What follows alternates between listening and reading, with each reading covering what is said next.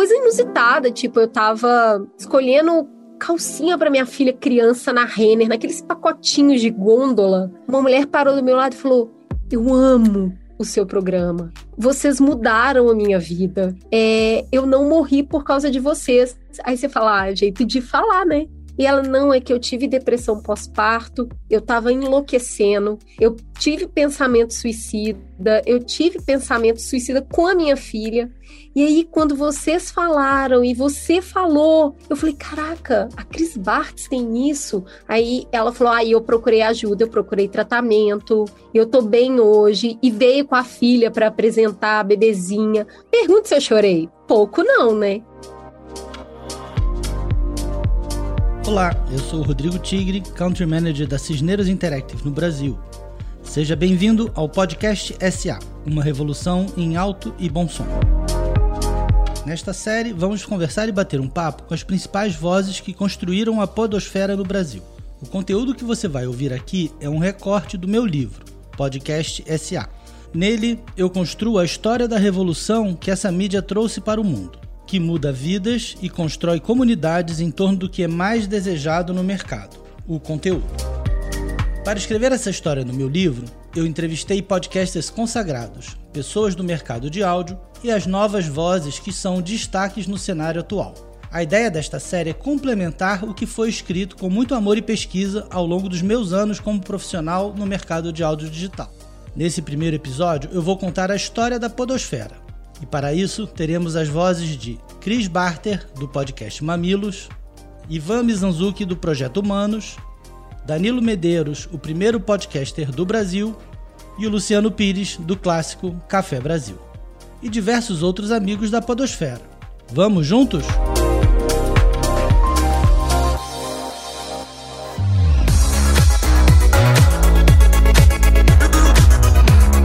Em 1993, Carl Malamud, profissional de TI americano, criava um talk show despretensioso de áudio que só podia ser ouvido em computadores. Sem distribuição por rádio, era preciso ter o arquivo do programa para ouvir as entrevistas de call. Convenhamos em que uma era pré-banda larga, essa era uma tarefa árdua para o, entre aspas, ouvinte da época.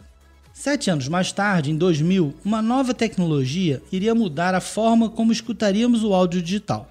O RSS rastreava feeds relacionados a arquivos de áudio, já em MP3, e permitia o usuário agregar os arquivos, baixar e escutar quando quisesse. O RSS permitiu no começo dos anos 2000 que programas de áudio fossem distribuídos de forma independente via internet. Nascia então o podcast. Você está ouvindo Nerdcast no Jovem Nerd está começando a partir de agora o primeiro Radiofobia. Hoje totalmente fenomenal. Rapadura Cast. Mamileiros e mamiletes, estamos de volta. Bom dia, boa tarde, boa noite. Você está no Café Brasil, eu sou Luciano Pires. Posso entrar? Carlos Merigo, criador do Braincast, do Brainstorm 9, hoje o B9, lembra como foi seu primeiro contato com a mídia? E eu lembro de começar, acho que dando um play no MP3, abrindo, sei lá, no, no próprio iTunes direto e começando por ali. E era uma época que eu tinha até um iPod, né? Na época era todo objeto de desejo era um iPod. É, e o único jeito de botar o áudio para dentro do iPod era plugando com um cabo no seu computador, ligando no iTunes, aí você puxava o MP3 para dentro do iPod e aí você conseguia carregar aquele áudio no seu bolso, né? Carregar o áudio no bolso era um dos grandes diferenciais do podcast. Além disso, o novo formato permitia um consumo único. Programas longos, com conteúdo que acompanhava as pessoas por horas, nas mais diversas atividades. Ivan Mizanzuki, criador do Anticast e do Projeto Humanos, lembra da rotina acompanhada por áudio no seu primeiro contato com a mídia. Eu morava em Curitiba, fazia mestrado em São Paulo e trabalhava, dava aula como professor substituto em Londrina. E daí, pô, muito tempo de ônibus, eu queria alguma coisa para me ocupar. Daí chega uma hora que série de TV não dá mais conta, né? A bateria do, do, do, computador acaba, né? Em seis horas de viagem de ônibus. E daí eu tava lá com o smartphone, e vídeo ocupa muito. Daí eu lembro que tinha ouvido falar de podcast, pô, de repente tem alguma coisa a ver. Enquanto os futuros grandes nomes da podosfera, como o Ivan e o Merigo, iam conhecendo a mídia, a transmissão de podcast no Brasil dava os primeiros passos. Danilo Medeiros, criador do Digital Minds, é considerado o primeiro podcaster brasileiro. Seu programa foi ao ar pela primeira vez no dia 21 de outubro de 2004. Assim, na realidade, isso tudo foi uma bagunça ali naqueles anos 2000, 2000 e pouco, né? Que começou a história dos blogs, né? Tudo isso veio, na verdade, da gente que estava envolvido com esse começo dos blogs, né? Blog era texto, era coisas que, assim, nem muito foto ainda, as fotos eram pesadas, era tudo meio, meio tosco, né? E aí a gente começou a pensar, mas pô, como é que a gente faz com áudio e tal? E aí começou, assim, foi um, foi um, foi um daqueles, daqueles momentos de coletivos, né? Que, que o mundo inteiro pensou a mesma coisa, né? No ar entre 2004 e 2009, o Digital Minds de Danilo acabou saindo de cena no meio de uma transição em que apareceram outros expoentes nacionais, como é o caso do Café Brasil. O programa que mistura crônicas, música e provocações foi criado por Luciano Pires no começo dos anos 2000. Como ele lembra, apesar de estar no ar até hoje, o Café Brasil surgiu com a proposta de ser apoio para outras atividades. Eu comecei a ler os artigos na rádio, em vez eu mandava o artigo escrito, alguém lia. E aí eu comecei a eu ler como colunista, e aí de repente eu estava lendo o artigo na rádio, né? E fazendo palestras pelo Brasil afora. E um dia eu fui almoçar com um amigo meu, e comentando com ele que eu queria expandir o negócio de palestra e tudo mais, ele falou, cara, vai para rádio, né? E o cara, como rádio? Eu não tenho a menor ideia de que fazer em rádio. Não, vai na rádio. Pegou o telefone e ligou para a Rádio Mundial aqui em São Paulo.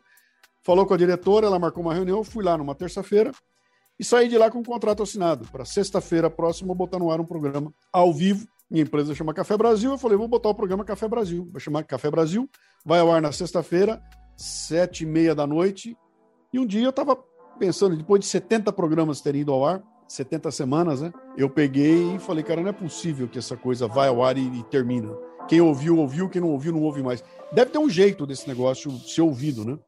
E aí eu conversando com um nerd que trabalhava comigo na empresa, ele criou um treco chamado Rádio Café Brasil, que era um player rudimentar que subia e você entrava na URL, você abria esse player e lá estava Rádio Café Brasil e tinha todos os programas alinhados do lado. Aí você clicava e ouvia por streaming o programa que tinha ido ao ar na rádio. Então eu falei, ó, o dia que eu tiver 3 mil downloads, eu me sentirei o cara mais maior sucesso que eu já tive na vida.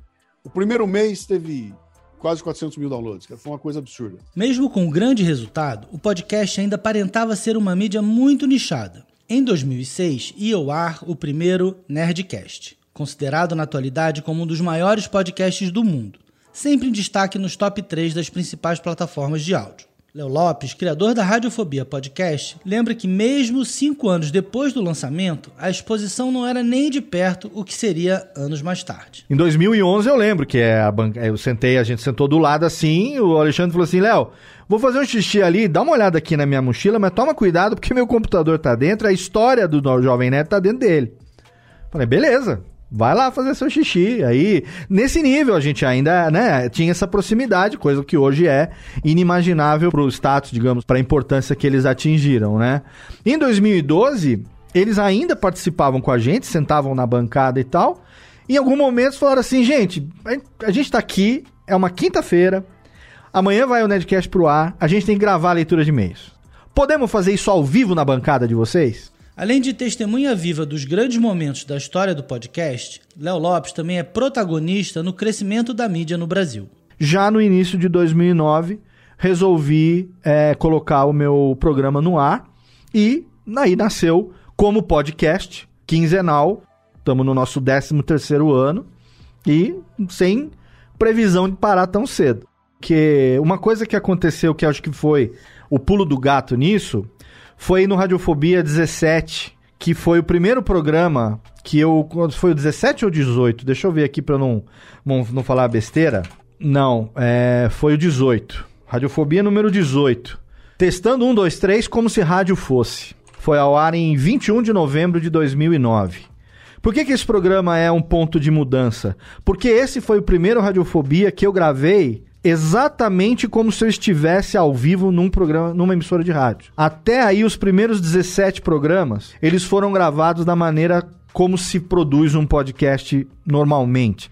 Grava-se a voz, sem se preocupar com erro, sem se preocupar com linearidade, nada. Depois você entra, senta, bota na ilha de edição, corta, tira sujeira, tira erro, tira gordura, mexe no ritmo, bota música, vinhetinha, sonoriza, exporta e produz. Eu fazia isso no começo, que foi o modelo do Jovem Nerd que eu ouvi, que eu fui pegando e aí eu falei, bom, vou fazer desse jeito, porque é assim que eu sei, já tinha falado, a gente passa a acompanhar os caras. O formato de gravação ao vivo hoje em dia já extrapolou até o formato exclusivamente de áudio e gera uma grande discussão em torno do que é ou não é podcast.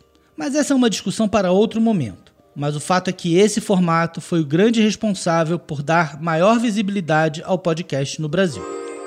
Enquanto nos Estados Unidos o berço do podcast se exploravam algumas produções dramatizadas, no Brasil o modelo do programa com convidados conversando ao vivo se tornava um sucesso. Guga Mafra, criador do GugaCast, conheceu o podcast justamente a partir do sucesso que o formato fazia entre o público brasileiro. Ao assistir o VMB de 2008, o ano que o Jovem Nerd foi premiado como o melhor blog. O resultado dessa aparição é lembrada por Guga. Eu estava assistindo na televisão e aí eles ganharam um prêmio da MTV de melhor blog. E quando eles estavam recebendo o prêmio, eles falaram assim: Olha, amanhã tem Nerdcast.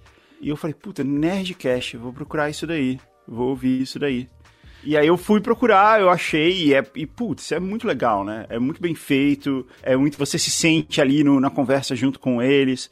E era exatamente o que eu estava procurando. E eu comecei a ouvir bastante. Ouvir bastante é realmente uma frase que define a primeira década do podcast brasileiro. Se o começo foi tão nichado ao público considerado nerd, hoje isso mudou completamente. Não para ser um conteúdo de massa, e sim para atingir todos os possíveis nichos que podem existir. Hoje é difícil imaginar uma comunidade que não tenha um podcast para chamar de seu e abordar conteúdos de interesse. O que começou estritamente para um público nerd se expandiu, abordando os temas e fazendo as pessoas se sentirem acolhidas e darem retorno desse sentimento a todo momento seja escrevendo para os programas, seja no meio das lojas de departamento, como ouvimos no começo deste episódio. O podcast é uma conversa ao pé do ouvido, entre amigos de qualquer grupo da sociedade.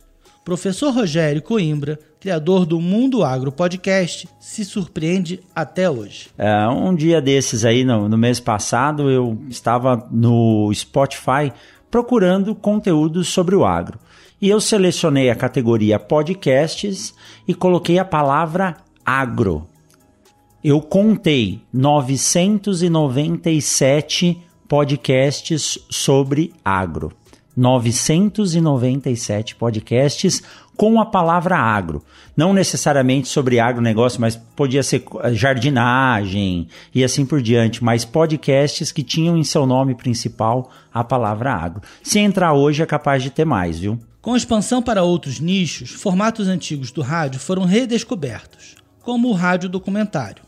Em 2015, o Ivan Mizanzuki lançou o Projeto Humanos, com uma estrutura inspirada nos programas dos Estados Unidos, mas já conhecido pelo mercado de rádio brasileiro. Só que era muito o narrador narrando a história. Eu dizia, não, eu quero off, eu quero gravar pessoas, eu quero não sei o quê, quero entrar arquivo de áudio, né? É, áudio de arquivos antigos e tal. E daí eu coloquei lá projeto humanos, né? E daí veio essa. Eu fiz cursos e tutoriais e li sobre narrativa em áudio. Eu já tinha alguma experiência com literatura, porque eu fiz muita oficina literária, já tinha escrito livro, contos e tudo. Daí foi uma questão de juntar o que eu gostava no áudio com o que eu gostava de contar histórias e como é que adapto isso pro, pro puro áudio. E daí nasceu o Projeto Humanos, e daí o resto, né, já, já estamos em outro momento. O resto são novas oportunidades, né, Ivan? Podcast que foi para TV, programa de TV que virou podcast. Mas como a gente chegou do RSS até aqui? Então, assim, a partir do momento em que você tem William Bonner falando no Jornal Nacional, aí não esqueça de baixar o nosso podcast. Podcast é, é, assim que funciona. Você clica aqui, faz isso aqui. Quando um personagem da novela fala que escuta podcast. Aí a chave virou, fi.